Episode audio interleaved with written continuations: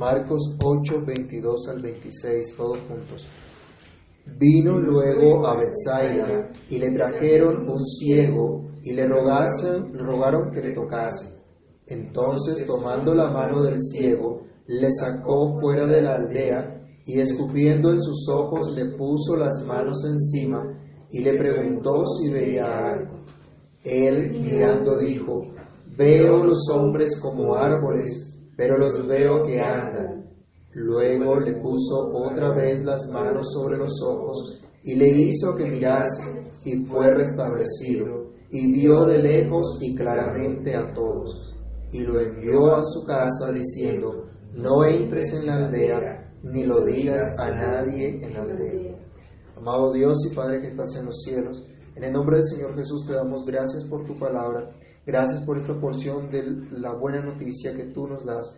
Pedimos tu dirección, pedimos tu ayuda, rogamos que tu Espíritu Santo ilumine nuestro entendimiento. Padre, que tú abras nuestros corazones para que creamos tu verdad y seamos afirmados, fortalecidos en ella. Señor, que tú prosperes tu palabra en lo que la envíes. Padre Santo, y que se cumpla tu propósito en cada uno de nosotros. En el nombre de Jesús oramos y te damos gracias. Amén. Pueden tomar asiento, hermanos. La ciudad de Felipe, de Andrés y de Pedro al noreste del mar de Galilea es ahora el escenario de un nuevo milagro del Señor Jesús. Esta ciudad, en este pasaje se nos eh, habla entonces como una, como una aldea, fue escenario de grandes obras de la misericordia del Señor.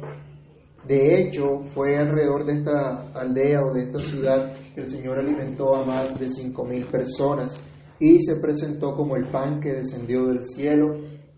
Pero fue precisamente esta ciudad también, una como otras, que no quisieron creer en Jesús, donde muchos no creyeron en Él. En esta ciudad habían personas que teniendo ojos no veían lo que estaba delante de ellos.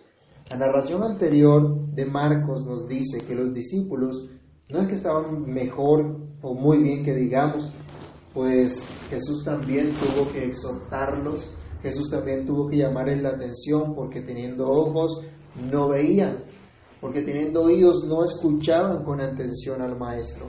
Y son hoy día muchos los que de manera similar no quieren escuchar a Jesús o no entienden el mensaje del Señor Jesús, aunque hayan escuchado el Evangelio una y otra vez. Pero hay algunos que experimentan esa obra del Señor, ese toque del Señor que transforma por completo sus vidas, así como sucedió con un ciego que fue sanado por Cristo. Y ese es el punto de reflexión el día de hoy, o la base de nuestro estudio, está en este texto que nos habla de un ciego sanado por Cristo. El caso de este hombre es el caso de muchos hombres y mujeres que han recibido la fe en Jesús y puede ser el tuyo también.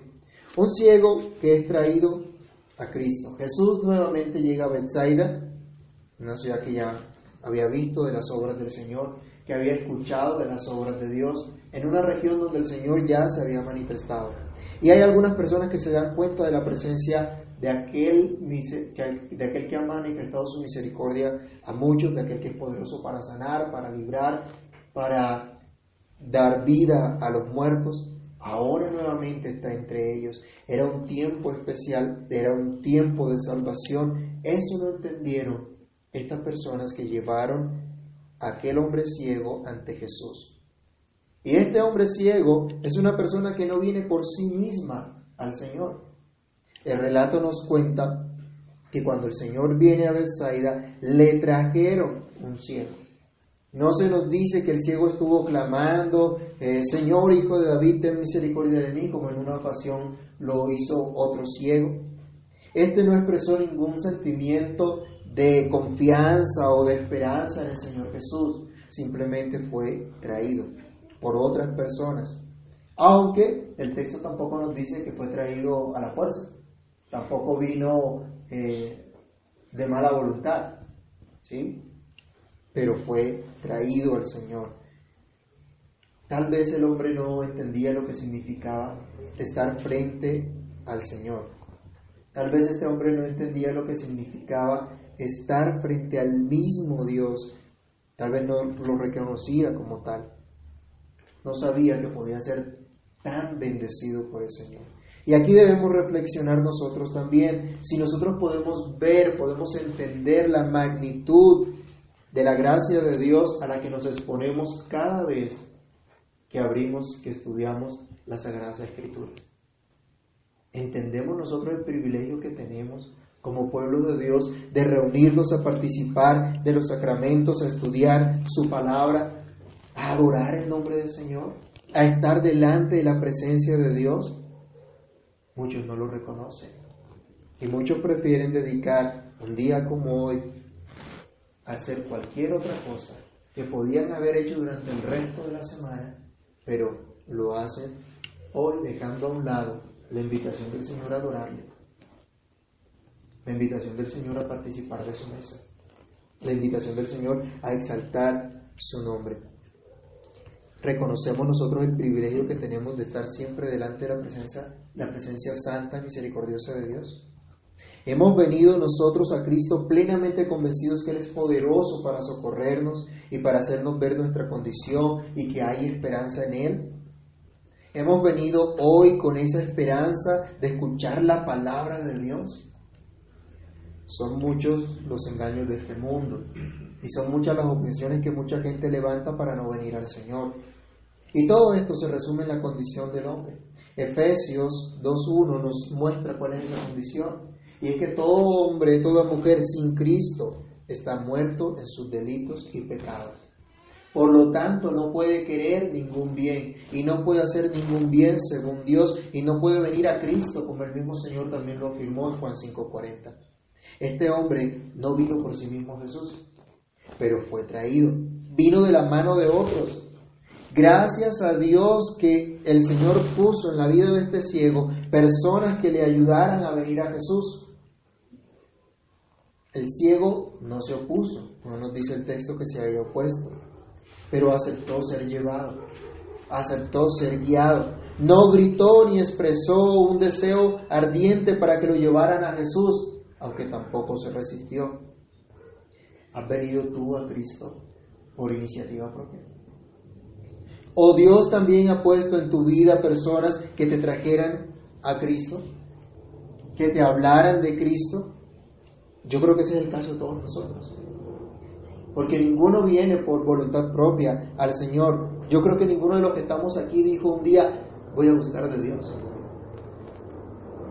Yo creo que ninguno de nosotros dijo, necesito al Señor y voy a clamar a Él con todo mi corazón y me voy a volver a Él de, de todo mi ser. No, porque nuestra condición espiritual nos impide hacer eso. Pero aún muchas veces viniendo de la mano de otros, viniendo traídos por otros, llegamos sin entender desde un principio lo que se nos estaba diciendo, sin tener claridad de la esperanza que se nos estaba predicando, pero gracias a Dios por aquellos que nos invitaron un día a escuchar un estudio, a asistir a una reunión congregacional, a celebrar un culto, Gracias a Dios por esas personas que Dios ha utilizado para traernos a la fe. Y si aún hoy tú no entiendes a cabalidad lo que el, el Señor está diciendo, lo que el Señor está haciendo, aun si no comprendes las escrituras, bueno, hay esperanza porque este hombre no sabía lo que Cristo iba a hacer con él. No entendía, no tenía la capacidad de discernir completamente, al menos el texto no nos muestra que así hubiese sido. Pero había, hay esperanza. Estaba con el Señor, estaba delante de la presencia de Cristo. Así que también hay esperanza para nosotros si hay cosas que aún no entendemos. Entonces este hombre podía confiar así como nosotros podemos confiar en la presencia del Señor. ¿Saben? Mucha gente duda de acercarse a Jesús. Mucha gente duda de seguir a Jesús, de comprometerse en vivir para Jesús no sabe lo que le espera y tal vez le da temor. Pero nosotros vemos por la escritura que el acercarse al Señor es el bien. El salmista en el Salmo 73, 28 experimentó lo que era ser llevado de la mano de Dios, lo que era ser dirigido por Dios. La influencia de Dios no es dañina, la influencia de Jesús no es dañina. Mucha gente hoy resiste a Jesús como si fuera algo malo, como si fuera una enfermedad. Y mucha gente rechaza el cristianismo y rechaza el cristianismo bíblico porque creen que es algo que les puede dañar, que les puede destruir. Pero eso no es lo que vemos. Al contrario, el estar delante del Señor es bien. Este hombre fue objeto de la intercesión de otros. Mire nuevamente el versículo 22. Cuando el Señor viene a este lugar, le traen un ciego y estas personas le rogaron a Jesús que le tocase fueron el objeto de la intercesión, e-, este hombre ciego fue el objeto de la intercesión de otros. Él no clamó directamente a Jesús, él no pidió al Señor que lo sanara, aunque seguramente había ese deseo en lo más profundo de su corazón. Hoy también mucha gente no quiere venir a Cristo y no clama a Cristo, aún viven como si no necesitasen de Cristo, como si fueran independientes de Dios y parece que no consideran a Dios en sus vidas, pero en el fondo de su corazón saben que están vacíos, saben que necesitan de Cristo, saben que no hay propósito en sus vidas fuera de Dios. Muy en el fondo de su corazón saben que necesitan del amor y de la dirección del Señor aunque no claman directamente a Él. Pero hay unos que Dios ha puesto para que intercedan por ellos. Hay unos a quienes Dios les ha convencido que en Él hay esperanza. Estos hombres o estas personas que llevaron a este ciego delante del Señor Jesús, rogaron al Señor, rogaron por misericordia. Ellos sabían que en la presencia de Cristo había esperanza, sabían lo que el Señor podía hacer por este hombre. Sabían que podía ser grandemente bendecido por Cristo. Su intercesión fue muy sencilla. ¿Qué le rogaron? Simplemente que el Señor lo tocase.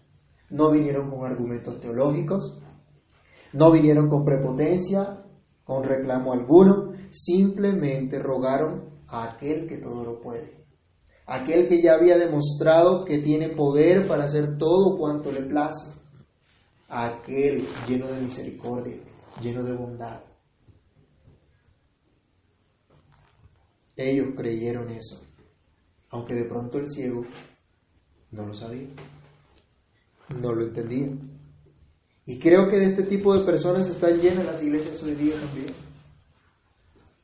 De gente que viene traída por otros, de gente que es invitada por otros, pero que no tiene una fe personal en Jesús que no ha conocido realmente al Señor. Pero gracias a Dios por aquellos que están intercediendo, aquellos que claman a Dios por misericordia para este tipo de personas. Ellos sabían y habían visto que el Señor había demostrado su bondad. Ellos entonces tenían temor de Dios en su corazón y por eso se atreven a pedir al Señor que toque a este hombre. Leamos San Juan capítulo 9, versículo 31. Y miremos el testimonio de un hombre que nació ciego, pero que fue restaurado por Cristo. Y este hombre testifica acerca del Señor Jesús, quien es el Hijo de Dios, quien hace la voluntad de Dios, quien es uno temeroso de Dios y por lo tanto ha sido escuchado por Dios. Dice Juan 9:31, y sabemos que Dios no oye a los pecadores, pero si alguno es temeroso de Dios y hace su voluntad, a ese oye. Ahora sabemos nosotros que Dios oye a Cristo y como oye a Cristo quien hizo su perfecta voluntad, oye a aquellos que claman por medio de Cristo. Dios también nos oye a nosotros por medio de Cristo. Y esa es una gran noticia para nosotros. Sabemos que si pedimos algo conforme a su voluntad, Él nos oye. Sea, hermanos, esta una motivación para nosotros, para que intercedamos por aquellos que no conocen a Cristo. Por aquellos que, aunque de pronto hagan parte de una iglesia, no conocen realmente al Señor, no entienden a, Cristo. Su vida no da una evidencia de que realmente hayan comprendido el Evangelio. pero podemos orar, podemos interceder, podemos rogar al Señor que toque sus vidas, que los bendiga. Podemos orar por nuestros familiares que no conocen al Señor, aunque digan que creen en Dios. Podemos orar por nuestros compañeros de trabajo, de estudio, aún por nuestros vecinos. Dios oye, Dios escucha la oración, escucha el ruego. Pero lo segundo que vemos en este pasaje es que este hombre es un ciego guiado por Cristo. Dice acá el versículo 23, entonces el Señor Jesús, tomando de la mano al ciego, le sacó fuera de la aldea. Ahora ya no son estas personas las que llevan de la mano al ciego, sino el mismo Señor Jesucristo, el que lo va a guiar. Como sucedió en el relato del sordo y tartamudo, el Señor no atendió el requerimiento de los intercesores tal como ellos lo pidieron, sino que hizo mucho más de lo que ellos se imaginaron, de lo que ellos consideraron. Y esto es maravilloso para nosotros. Y esto lo debemos nosotros guardar en nuestro corazón, porque nosotros no sabemos cómo orar. ¿Se acuerdan que el apóstol Pablo nos habla sobre eso también en Romanos 8:26?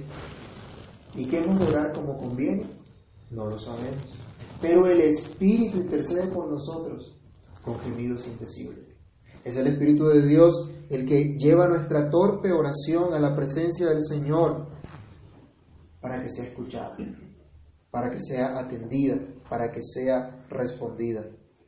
El Señor respondió al ruego de estas personas, aunque no de la forma como ellos se imaginaron. Tal vez ellos imaginaron que venía el Señor, imponía las manos y quedaba hecho todo, quedaba el milagro realizado inmediatamente. Al Señor le plació actuar de otra manera. Fue llevado por Jesús. El Señor no lo tocó como los los intercesores habían considerado, sino que lo agarró de la mano y lo sacó de la aldea. Seguramente el Señor no quería el bullicio de la multitud asombrada por un milagro y que lo tuvieran simplemente como alguien que hacía, que hacía milagros. Y aquí vemos la respuesta del Señor a ese ruego, a esa intercesión, llevándolo de la mano. Cristo es quien lo lleva de la mano. Esa es una gran noticia. Gracias a Dios por aquello que nos han hablado de Cristo, por aquello que nos, nos motivaron y nos indicaron que en Cristo había esperanza, que Dios utilizó para que conociéramos de la misericordia del Señor. Esa es su labor. Aún dice la Biblia que hasta las piedras hablarán. Yo recuerdo que a mí quien me invitó un día a una reunión de oración y estudio bíblico es una persona que hasta donde yo sé nunca se convirtió. Nunca ha sido fiel al Señor. Pero por la invitación que me hizo, desde hace más de 20 años, el Señor ha tenido misericordia de mí. Y así ha sucedido con muchos también. Gracias a Dios por esas personas. Es necesario no solo que otras personas nos hablen y nos traigan, es necesario que cada uno de nosotros experimentemos de manera personal la dirección del Señor. Que cada uno de nosotros reconozca que necesita ser dirigido por Cristo. Tal vez este hombre estaba acostumbrado a que lo llevaran de un lado al otro. Era ciego. Y seguramente estaba acostumbrado a que alguien le tomara de la mano lo llevara de un lugar a otro. Y no andar de pronto por sí mismo, Tal vez era muy pasivo, tal vez era muy miedoso, no lo sabemos. Pero ahora está siendo llevado por Cristo. Hermanos, nadie nos puede guiar mejor que Cristo. Otra vez, gracias a Dios por las personas que te invitaron a estar hoy estudiando su palabra, pero tú necesitas que Cristo te tome de la mano y te guíe, que Cristo alumbre tus tinieblas y te muestre el camino que debes andar. Hay una promesa del Señor. El Señor dice en el Salmo 32.8, te enseñaré el camino que debes andar, sobre ti fijaré mis ojos. ¿Hemos recibido esa promesa del Señor? Necesitamos que sea la palabra de Dios la que dirija nuestra manera de vivir, ya sea como esposos o esposas, como padres, madres, hijos, hijas, empleados, empleadores. Tal vez por mucho tiempo otros te han dicho lo que tienes que hacer, pero ninguno te puede dirigir en verdad como solo Cristo puede hacerlo. Y sea hoy una oportunidad para que veas la obra de Dios también, a Cristo tomando tu vida, guiándote en adelante por la eternidad. Este hombre fue llevado por Jesús y fue sacado de la aldea para poder recibir esa fe en el Señor Jesús. Jesús lo saca de medio de la multitud, de, medio de la, de la ciudad, para que no se aglomere eh, la gente viendo ese milagro, y comienza entonces el Señor a andar con él, a caminar con él, hasta donde él va a hacer la obra que nos describe el texto que sigue. Hermanos, si Cristo camina con nosotros, si Cristo es quien nos lleva de la mano, ¿acaso no nos hará entender su palabra? ¿Acaso no nos hará entender su propósito? Si Cristo es el que camina con nosotros, ¿no hará arder nuestro corazón como lo hizo con aquellos que caminaron con el Señor? Recordemos ese versículo, miremos Lucas, capítulo 24, versículo 32. Cuando el Señor Jesús resucita, hay dos que van caminando y van entristecidos porque el Señor ha muerto. Y aunque han escuchado que resucitó, no han percibido esa buena noticia. Pero el Señor comienza a caminar con ellos, les abre las escrituras y luego ellos testifican de lo que experimentaron cuando Cristo estaba caminando con ellos. Lucas capítulo 24, versículo 32. Mire el testimonio de estas personas. Se decían el uno al otro, ¿no ardía nuestro corazón en nosotros mientras nos hablaba en el camino y cuando nos abría las escrituras? Si Jesús camina contigo, puedes tener certeza de que ya no vas a estar en la iglesia, en los caminos del Señor, porque otro te dice que lo hagas, sino porque tú mismo has conocido a Jesús y tú mismo le sigues de todo tu corazón. Si hoy eres de los que ha, de lo que ha crecido en la gracia, en el conocimiento del Señor, es porque Cristo ha estado caminando contigo. Es porque Cristo te ha venido dando fe, porque Cristo ha estado dirigiendo tu vida, tal como otra vez el salmista lo decía. Leamos el Salmo 73 del verso 21 al 24. Miren la experiencia de un hombre que tuvo envidia de los malos pero vio a Dios dirigiendo su vida a pesar de eso. Salmo 73, del verso 21 al 24, por ejemplo. Dice el salmista, se llenó de amargura mi alma y en mi corazón sentía punzadas. Tan torpe era yo que no entendía. Era como una bestia delante de ti pero miren esto, con todo, yo siempre estuve contigo. Pero no por la iniciativa de Él, no porque quiso estar con el Señor. Él dice, sino que me tomaste de la mano derecha, me has guiado según tu consejo. Y aún hay esperanza, dice, y después me recibirás en gloria. ¿Hemos experimentado nosotros esto también? Si así ha sido, es por la misericordia de Dios que ha estado caminando con nosotros. Jesús tomó de la mano a este ciego y lo llevó a reconocer su condición. Ahora al estar fuera de la aldea, el Señor le hace comprender que necesita hacer algo con sus ojos, que necesita hacer algo con su visión. Regresemos a Marcos capítulo 8 y dice el verso 23, le sacó fuera de la aldea y escupiendo en sus ojos, le puso las manos encima y le preguntó si veía algo. Lo lleva a reconocer cuál es la necesidad que tiene. La Biblia nos enseña que Dios hace como Él quiere, que no hay quien detenga su mano y le diga haces. El Señor en esta ocasión no ordenó, sea abierto, como le dijo al, al, al sordo. Él pudo haber dado simplemente una palabra y ya, pero él quiso obrar de una manera diferente. ¿Para qué? Para despertar la fe de este hombre, para obrar en la vida de este hombre. La respuesta del ciego nos permite inferir que seguramente él en algún tiempo tuvo visión, pero la perdió. Porque la respuesta de él es que él mirando dijo, veo los hombres como árboles, pero los veo que andan. Ahora el hombre va a reconocer que no ve con claridad, que ve las siluetas de las personas, pero no los distingue. Muy seguramente eran los doce los que estaban allí, a los que él había, había visto, aunque no con claridad. Y es muy importante que los discípulos estuviesen allí, porque ellos escucharían esa respuesta. Y ellos también verían en sus vidas la obra de Cristo, así como estaba haciendo con ese ciego. Cuando Jesús nos toma de la mano, cuando Jesús toca nuestros corazones por su palabra, entonces hace reconocer nuestra condición. Entonces nos permite darnos cuenta cómo estamos realmente delante de Dios. ¿Tú has podido progresar en tu caminar con Cristo? ¿Has logrado entender el Evangelio? ¿Sabes lo que significa y lo que implica que Cristo haya llevado todos tus pecados en la cruz? Tu vida diaria revela ese entendimiento de la realidad de la obra de Cristo. Dice el versículo que sigue.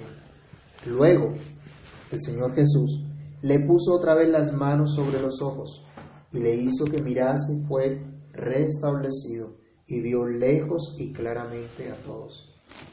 Este es el tercer punto, un ciego restaurado totalmente.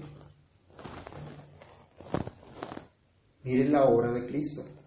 La Biblia nos dice que el que comenzó la buena obra en nosotros es fiel para perfeccionarla hasta el día de Cristo. Dios no deja nada inconcluso. Dios todo lo cumple. Dios todo lo hace perfecto. Nada es imposible para Él. Pedro y los demás apóstoles fueron testigos de la restauración de este hombre, pero ellos mismos estaban siendo restaurados en su fe. Estaban siendo afirmados en su fe más adelante vamos a ver unos versículos que nos indican cómo dan un testimonio poderoso de su fe en Jesús, lo que antes no veían, no comprendían y luego entienden. Ellos y el ciego pudieron ver Cristo actuando. Este ciego fue restaurado totalmente porque Cristo tocó nuevamente sus ojos. El Señor hace como Él le place. No era usual que el Señor sanara a las personas en dos etapas. Casi siempre veíamos o que ponían las manos o que daba la palabra y listo. En esta ocasión le plació actuar de una manera diferente. Pero en todo lo que Dios hace manifiesta su gloria, el peso de sus perfecciones, su propósito de manifestar su bondad. Este hombre no veía bien, pero Jesús le toca nuevamente los ojos. Jesús no le dijo, como algunos hoy pudieran haber dicho, no recibió el milagro porque no tuvo fe, porque no creyó. No, Jesús no se pone a decir absolutamente nada de eso, simplemente tocó nuevamente sus ojos. Qué bueno que el Señor hace lo mismo también con nosotros. Espiritualmente estaba tocando nuevamente a los discípulos. ¿Se acuerdan que en el pasaje anterior el Señor les dice, cuando Él les dijo que se tiraran de la levadura de Herodes, Él les dijo, ¿tienen ojos y no ven? ¿Tienen oídos y no entienden? Ahora también está restaurando a los discípulos a través de esta señal que está haciendo en ese hombre. Porque les está haciendo ver quién es el que da vista, quién es el que abre los ojos, quién es el que puede hacer que veamos con claridad. Tal vez has progresado en tu caminar con Cristo, eh, así como los discípulos, tal vez has aprendido algo del Señor, pero aún tienes dificultades para ver. Tal vez como este ciego, también ves borroso, pero para ver es difícil de pronto ver la voluntad de Dios en tu vida, atender el llamado que el Señor te hace vivir para su gloria y no para tus propios deseos. Aún tienes dificultades en ver cuán maravillosa es la vida que Cristo te ofrece, que Cristo te trajo, por el engaño del pecado, por el engaño del mundo que te aleja de Cristo. Pero la buena noticia es que Cristo puede tocarte nuevamente, así como hizo con ese ciego. Que Cristo aún está actuando, que Cristo aún está dispuesto a obrar en tu vida. Entonces reconoce tu condición y verás cuán poderoso es el Señor también para tocarte nuevamente y hacerte ver con claridad. Al tocar Jesús nuevamente a este ciego, le hizo que mirase y fue restablecido y vio de lejos claramente a todos. Pudo ver con claridad. Ya no veía a los hombres como árboles, sino que los pudo distinguir de cerca y de lejos. Su visión fue restaurada completamente. Leamos Mateo capítulo 11, versículo 15 que nos testifica el cumplimiento de las profecías del Señor respecto al Mesías. este testimonio le es enviado a Juan el Bautista cuando aún estaba preso para que confiara y descansara en que la obra de Dios se estaba cumpliendo. Mateo 11:15. Dice el Señor, perdón, aquí me equivoqué en la, en la cita. El Señor está diciendo los ciegos ven, los, los sordos oyen, los cojos andan y a los pobres les es anunciado el Evangelio.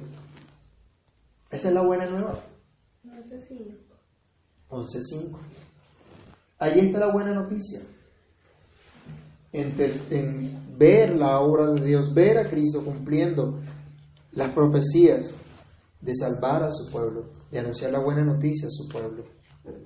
Que puedan ver, que sus ojos puedan ser abiertos, que se den cuenta de su condición y se den cuenta de la bondad de Dios a través de Cristo, que puedan ver la nueva vida que Cristo trae, que puedan ver con claridad a Dios actuando en sus vidas, que sepan que el pecado es terriblemente y grandemente pecaminoso. Y experimenten entonces el perdón de Dios en sus vidas que es el que les trae al arrepentimiento, el que les da el perdón en Cristo.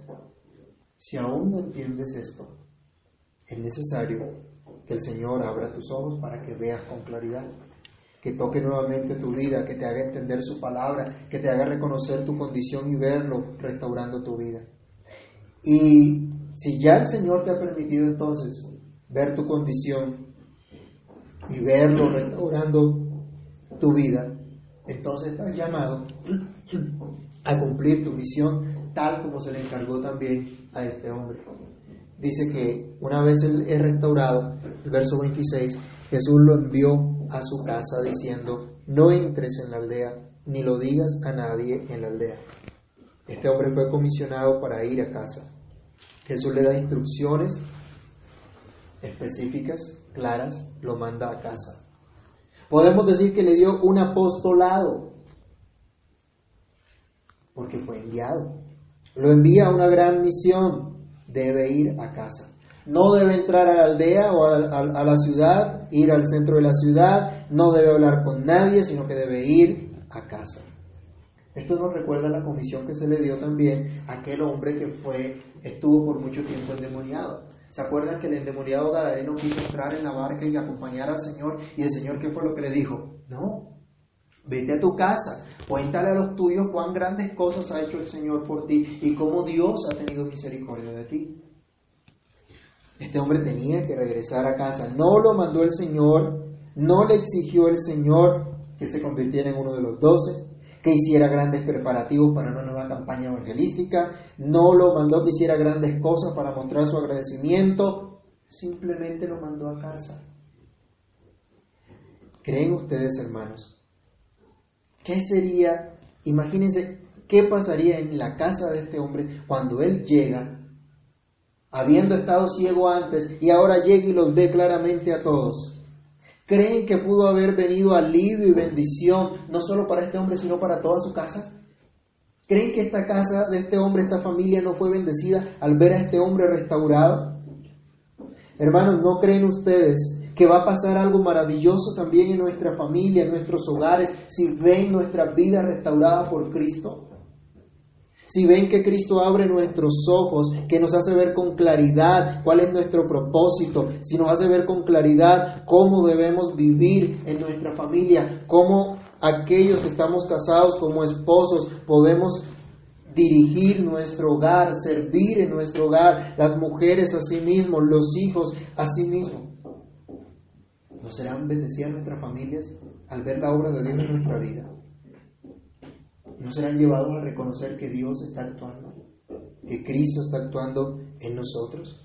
¿Qué pasaría en nuestra nación si todos los creyentes que vivimos en esta nación vamos comprometidos a nuestros trabajos, a nuestros lugares de estudio, a todo lugar donde Dios nos coloca, viviendo para testificar de lo que Cristo ha hecho en nosotros. Que nuestra misma vida esté, testificando de lo que Cristo ha hecho en nosotros. Seguramente no, no toda la nación completa va a creer en Cristo, pero sí serán testigos de la obra del Señor y no tendrán excusa delante de Dios. Aún van a ser bendecidos al contar con estudiantes, con trabajadores honestos, con empresarios, con dirigentes íntegros en su labor en la cual buscan el bienestar de los demás antes que su beneficio propio.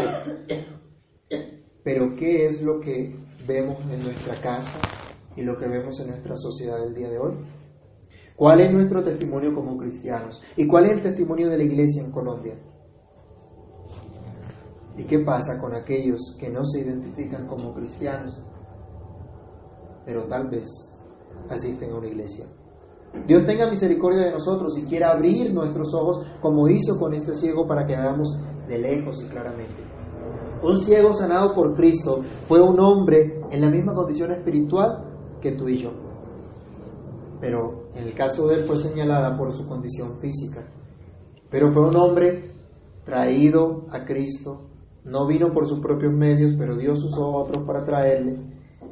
Este hombre fue guiado por Cristo, el único que también puede guiarnos a nosotros fue tocado por Cristo, así como también nosotros necesitamos que Él siga obrando en nuestras vidas para restaurarnos totalmente. Hermanos, roguemos al Señor que quiera obrar hoy también en nuestras vidas, que quiera hoy sanarnos como hizo con, con este hombre, conocer que nada somos sin Cristo, que no podemos hacer nada sin Cristo, que necesitamos claridad en muchas áreas de nuestra vida. Yo creo que todos los que estamos aquí necesitamos esa claridad y esa dirección de Dios en muchas áreas de nuestra vida. Pero solo el Señor nos puede dar esa claridad. Solo el Señor nos puede ayudar, puede iluminar nuestro entendimiento para que comprendamos y para que obedezcamos la voluntad de Dios revelada en su palabra. Oremos. Padre que estás en los cielos, en el nombre del Señor Jesús, te damos gracias. Gracias Señor porque tú eres el mismo ayer, hoy y por los siglos. Señor, tú tocaste nuevamente los ojos de este hombre que estaba ciego y lo sanaste, le permitiste ver claramente desde lejos. Oh Dios, ten misericordia de nosotros, de nosotros también hoy. Tómanos de la mano también, Señor Jesús. Dirígenos, guíanos Ilumina nuestro entendimiento para que comprendamos los principios de tu verdad, de tu palabra, para que vivamos no conforme a nuestras ideas, no conforme a las ideas del mundo, sino conforme a lo que tú dices, a lo que tú enseñas. Señor, aclara nuestros pensamientos. Aclara, Señor, lo que es borroso en nuestra vida. Ilumina, Señor, nuestras tinieblas, para que veamos con claridad tu gloria y tu poder, para que veamos con claridad tu propósito, para que nos movamos, Señor, en tu voluntad que es agradable, que es perfecta. Sin ti nada somos, sin ti nada podemos hacer, pero a ti clamamos que tu misericordia nos quiera sostener. En el nombre de Jesús te lo pedimos, Dios. Te damos gracias porque sabemos que nada es imposible para ti, que tú harás, Señor, lo que tú quieras hacer para llevarnos al cumplimiento de tu voluntad, para llevarnos, Señor, a experimentar tu buena nueva, para que podamos también testificar a otros de lo que tú has hecho. Todo esto te lo pedimos, te damos gracias en el nombre del Señor Jesús. Amén.